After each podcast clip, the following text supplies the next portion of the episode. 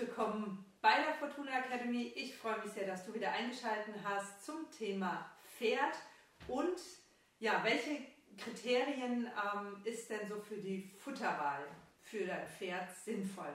Also Kriterium Nummer eins natürlich Nährstoffgehalt. Kriterium Nummer zwei die Verdaulichkeit. Kriterium Nummer drei, es soll natürlich pferdegerecht sein, also sprich altersgerecht oder krankheitsgerecht oder natürlich intensiv ähm, von der Sportleistung her.